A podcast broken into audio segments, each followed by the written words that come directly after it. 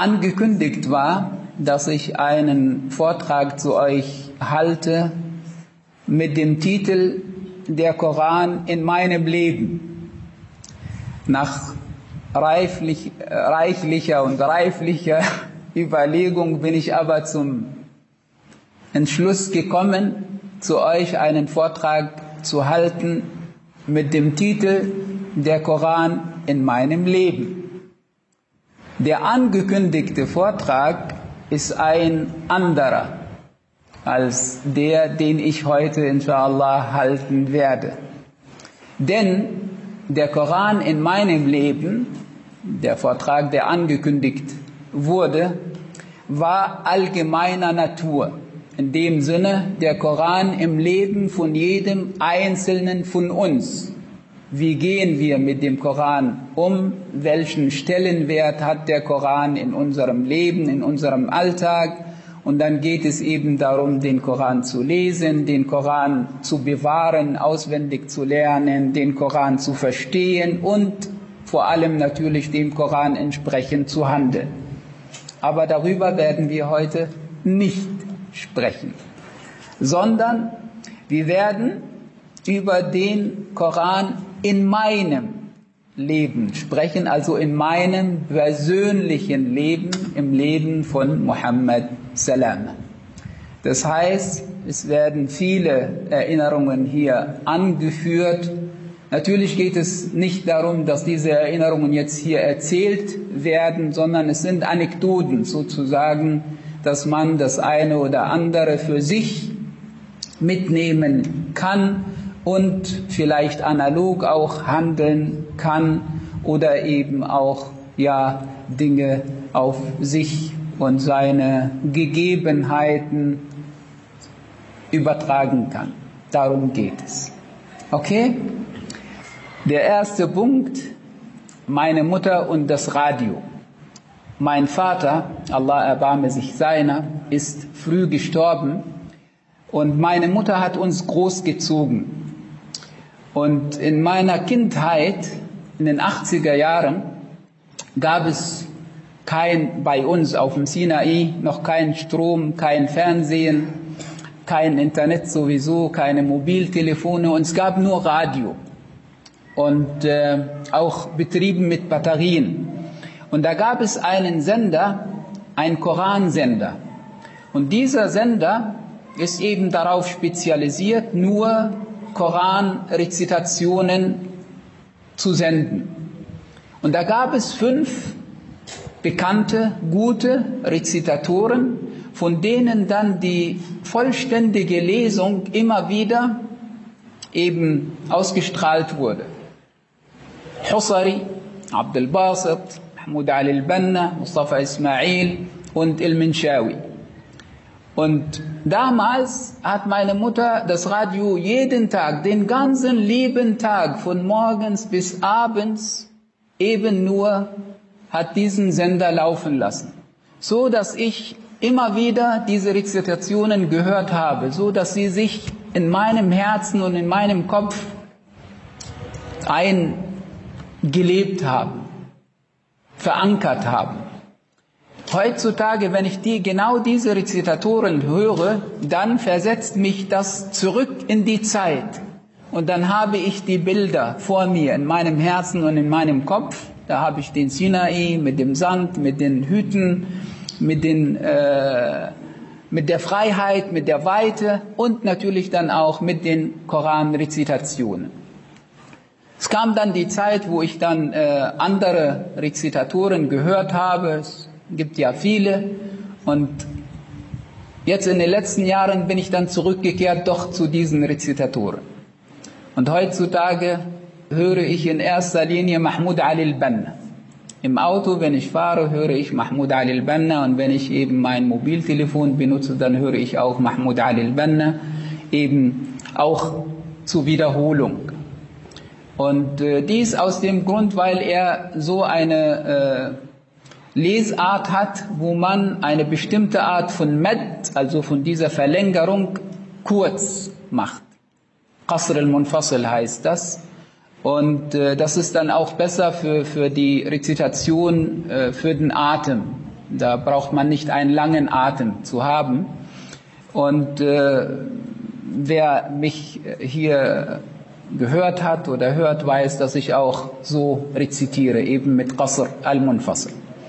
Also, die Anfänge waren eben meiner Mutter zu verdanken und diesem lieben Radio zu verdanken, das es mittlerweile natürlich leider nicht mehr gibt. Der zweite Punkt, mein Onkel mütterlicherseits und die Koran-Lernkreise in der Moschee.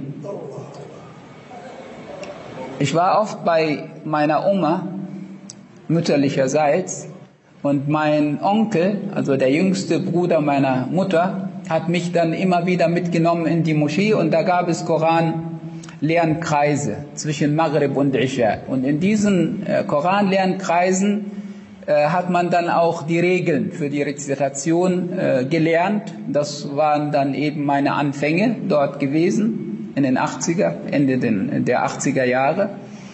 Und äh, dort war der Imam Sheikh Muhammad Abdel Al, Allah erbarme sich seiner, der ist auch nicht mehr unter uns.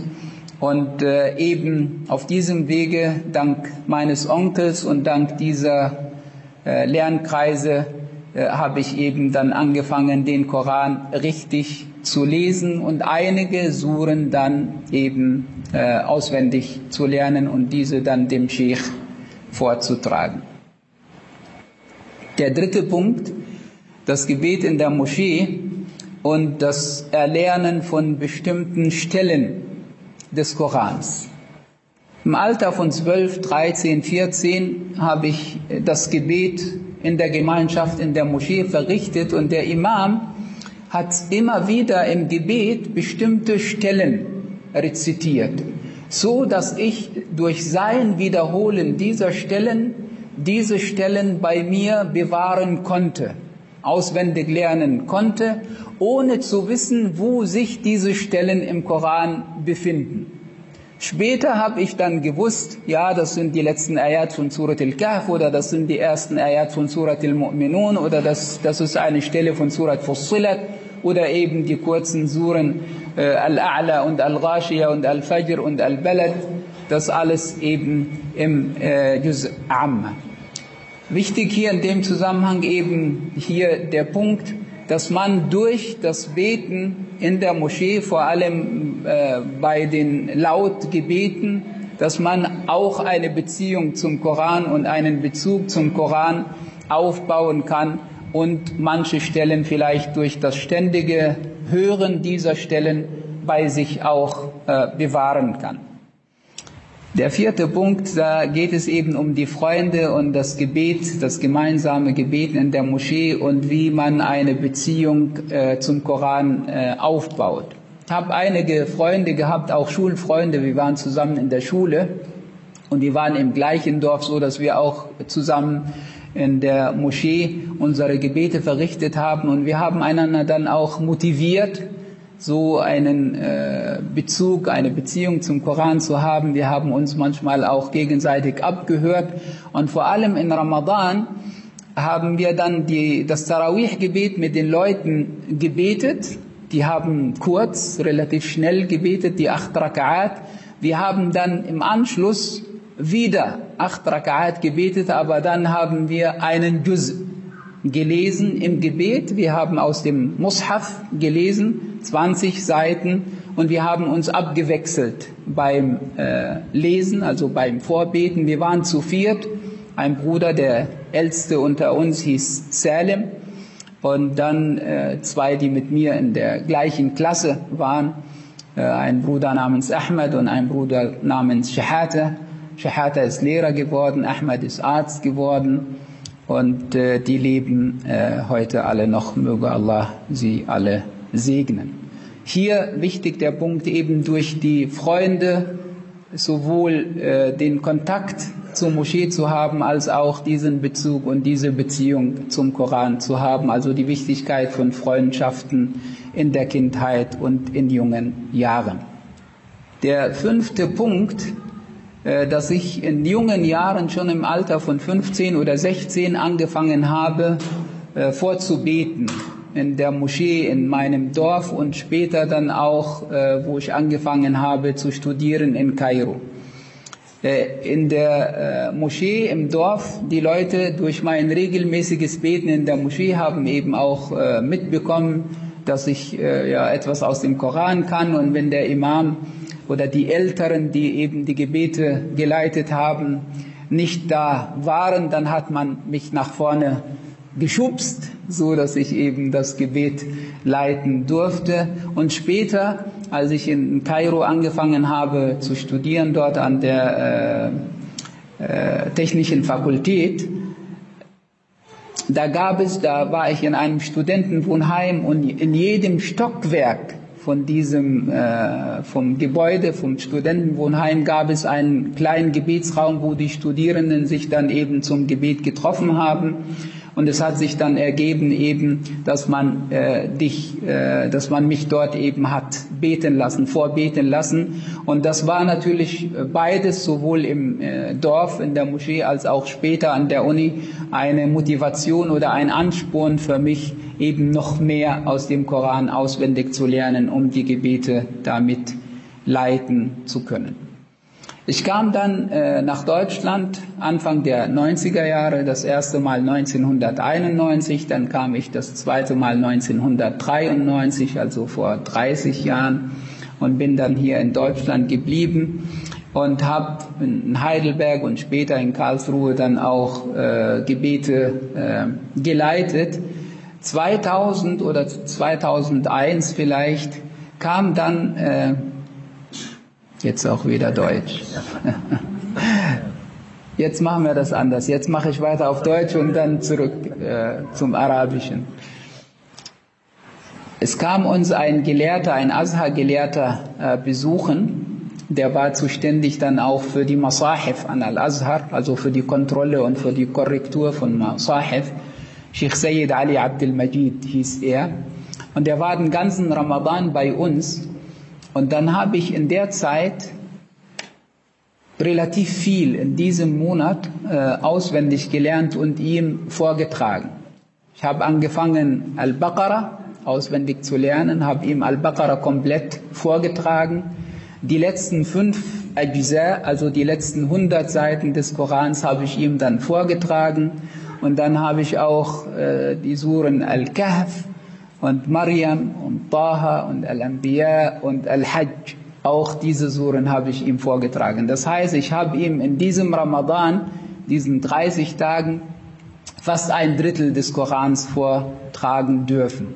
Und einiges oder vieles davon konnte ich davor noch nicht auswendig. Das heißt, ich habe das in diesem Monat dann auswendig gelernt. Und dann war auch ein Bruder, ein, ein Freund von mir, ein guter Freund, zu dem wir auch gleich kommen werden. Und der hat das mitbekommen, wir haben zusammen gelernt.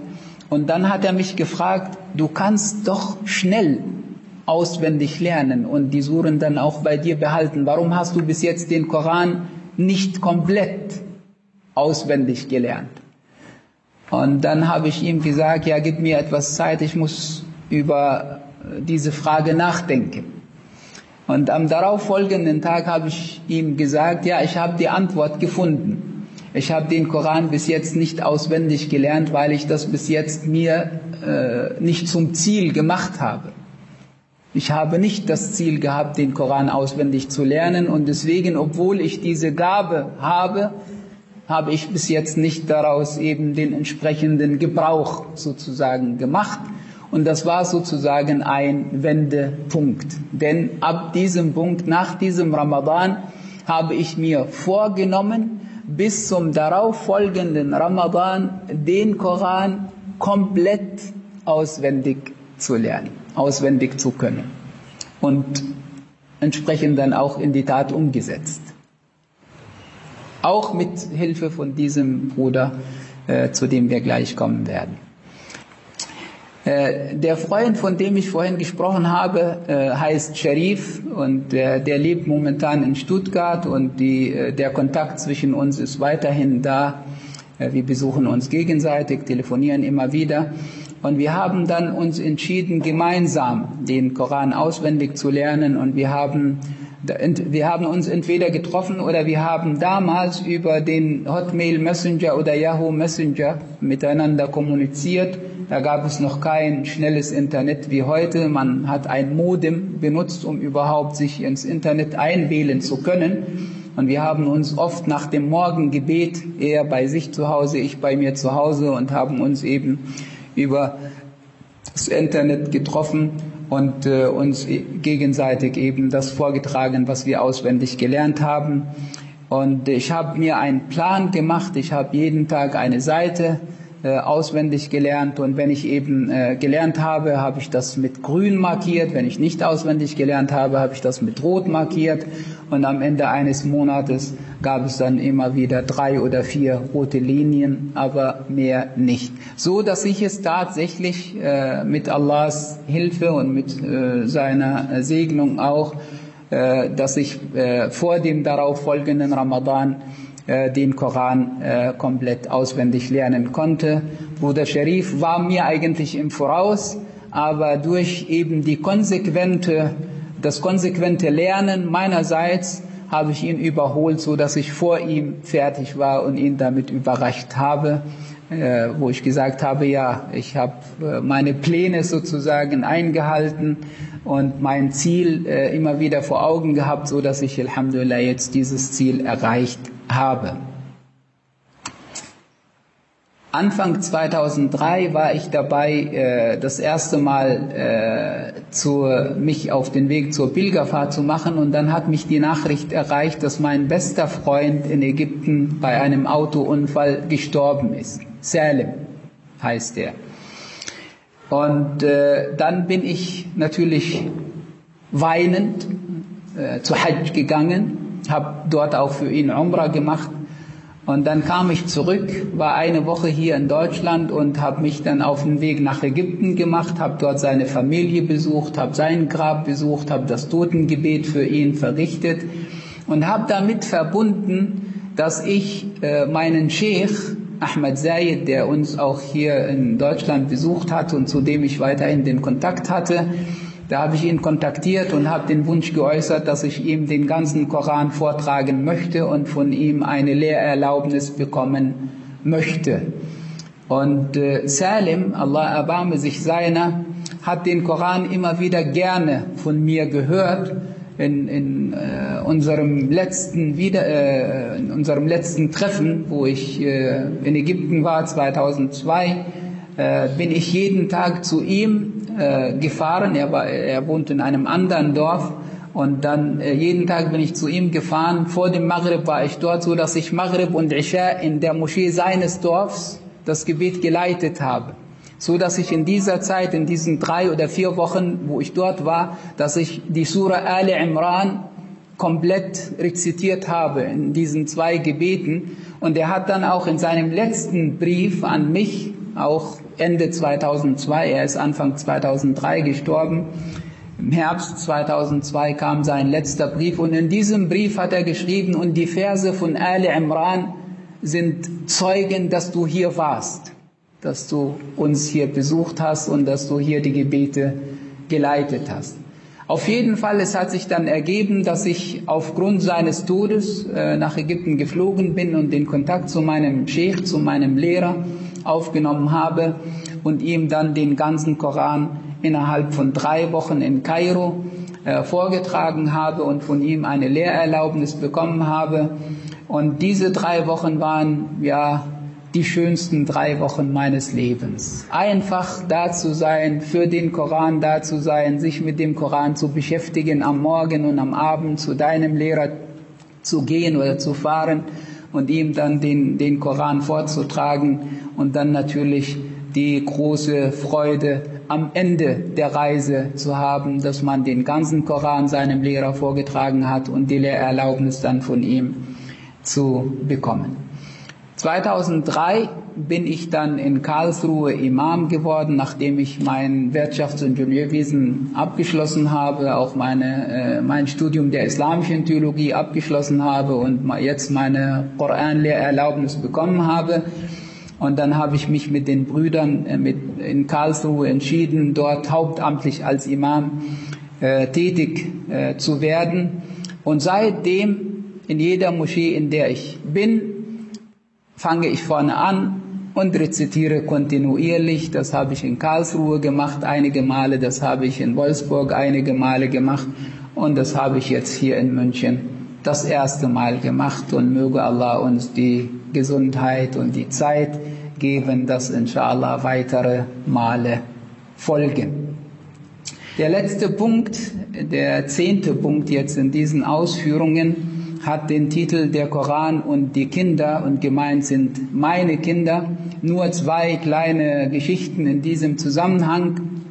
Mein ältester Sohn Bilal, der ist 22, wird jetzt bald 23 und als er im Alter von, von acht oder neun den letzten Hizb gelernt hat, also die letzten zehn Seiten gelernt hat, war das ein wichtiger Tag, ein, ein großer Tag, den wir auch entsprechend gefeiert haben. Und an diesem Tag hat er von mir ein Pokal bekommen. Und auf diesem Pokal stand eben äh, geschrieben, diesen Pokal hat Bilal an dem Tag so und so bekommen, nachdem er die Suren von Al-A'la bis An-Nas mit Al-Fatiha auswendig gelernt hat und ich glaube, heute noch hat er diesen Tag in Erinnerung. Und dann zu meiner jüngsten äh, Fatima, die äh, jetzt neun ist. Ich habe ja in der Freitagspredigt äh, davon gesprochen, dass wir momentan Surat al-Balad äh, lernen. Und äh, mit Fatima haben wir eine neue Tradition sozusagen eingeführt, nämlich nach jeder Sure, die sie lernt, gibt es eine Feier. Und bei dieser Feier muss der Papa einen Kuchen packen. Und äh, einen Kuchen backen, so dass ich äh, zunächst eben äh, einen ägyptischen Kuchen gelernt habe, den ich dann auch einige Male äh, gebacken habe.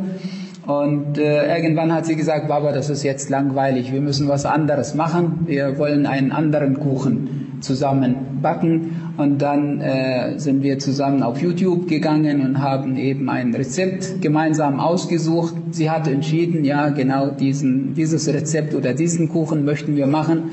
Das ist ein Schoko-Bananenkuchen. Und den haben wir auch jetzt einige Male gemacht, aber jetzt äh, bei der letzten Sure vor Al-Balad, bei Surat Al-Shams, äh, ist uns äh, etwas anderes eingefallen oder wir haben jetzt was anderes eingeführt, nämlich wir beide sind alleine, also zusammen äh, essen gegangen. Und das ist natürlich etwas Besonderes für sie, für die Kleine, ohne ihre Geschwister, ohne die Familie sozusagen, nur mit Baba äh, essen äh, zu gehen. Und äh, das alles äh, dass man äh, kreativ sein soll und sein kann, eben äh, bei äh, seinem äh, Beibringen des Korans eben äh, für seine Kinder. Und äh, es ist auch äh, wichtig, dass das mit Leichtigkeit geht. Ich mache das so, dass es keinen geregelten jetzt Unterricht gibt und dass wir uns viel Zeit jetzt für das Erlernen nehmen. Das kann man auch machen, aber äh, ich mache das jetzt mit Fatima so, dass wir bei unseren Autofahrten in die Schule, zurück von der Schule zum Spielplatz, zurück vom Spielplatz, dass wir eine Eier einfach uns nehmen und die wiederholen und dann eine Eier nach der anderen, dann nach einigen Wochen ist es eine Sure und dann gibt es eine Feier und dann kommt die nächste Sure und so weiter und so fort. Das war dieser Vortrag der Koran in meinem Leben, nicht der andere, der Koran in meinem Leben. Den habe ich eigentlich schon mal gehalten Mitte Ramadan. Ich glaube, einige waren dabei, einige waren auch online dabei. Das war in Zusammenarbeit mit der Moschee der Zukunft. Aber vielleicht gibt es irgendwann, inshallah, die Gelegenheit, dass wir den anderen Vortrag äh, halten, der Koran in meinem Leben, also im Leben von jedem von uns. Aber ich dachte, heute passt es bei dieser Lesung des Korans, also dass wir eben den, äh, die Lesung heute beenden, dass ich einige Erinnerungen in dieser relativ langen Reise mit euch teile. Walhamdulillahi Rabbil Alamin.